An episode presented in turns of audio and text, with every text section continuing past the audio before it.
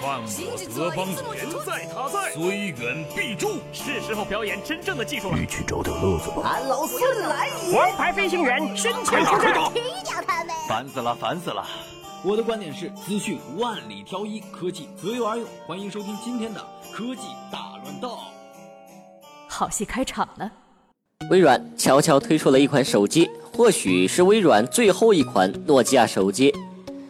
具体型号为诺基亚二幺六，四英寸三百二乘二百四分辨率显示屏，内置十六 MB 存储，最高支持三十二 GB Micro SD 卡拓展，提供前后双三十万像素摄像头，电池容量一千零二十毫安。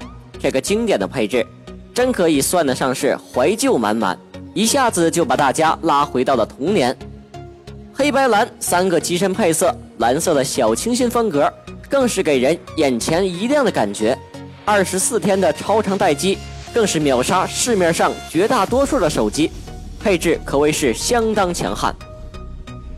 最近有消息称，诺基亚将推出安卓手机重返市场，这真是个喜大普奔的好消息，让我们共同期待昔日的王者给我们带来的惊喜吧。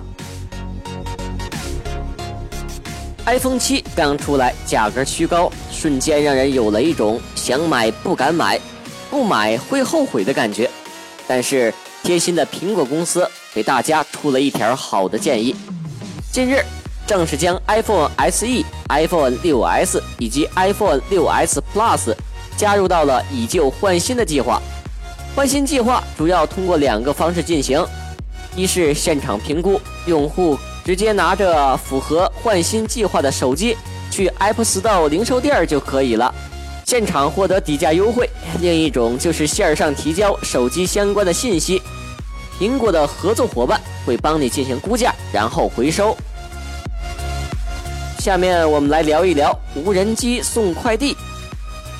中国邮政浙江安吉分公司举行了全国第一条无人机邮路启航仪式，宣布。正式启动无人机邮路的试运行。本次使用的捷燕 T25 物流无人机采用六旋翼设计，底部设有一体化的货舱，可以载重五公斤，最大续航里程二十公里，能够实现全自动的航路飞行以及精准降落。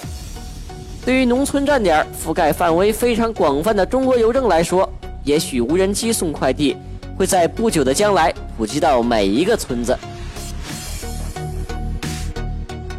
如果你刚刚开箱崭新的 iPhone 七，或者是 iPhone 七 Plus，和老朋友一见如故，闻着只有苹果才会给你带来的味道，慢慢的打开手机，忽然你发现听到了恼人的嘶嘶声，或者你发现主屏幕按钮和 Lightning 耳机线控不好用了，再或者你的 iPhone 七无法连接蜂窝网络了，我相信你一定会很吃惊的。是的，以上提到的都是近日被网友反映使用 iPhone 七发现的小故障。目前苹果官方还没有确认这些问题，但是有影响的客户完全可以去零售店要求换机服务。好了，今天就到这里，我们明天再见。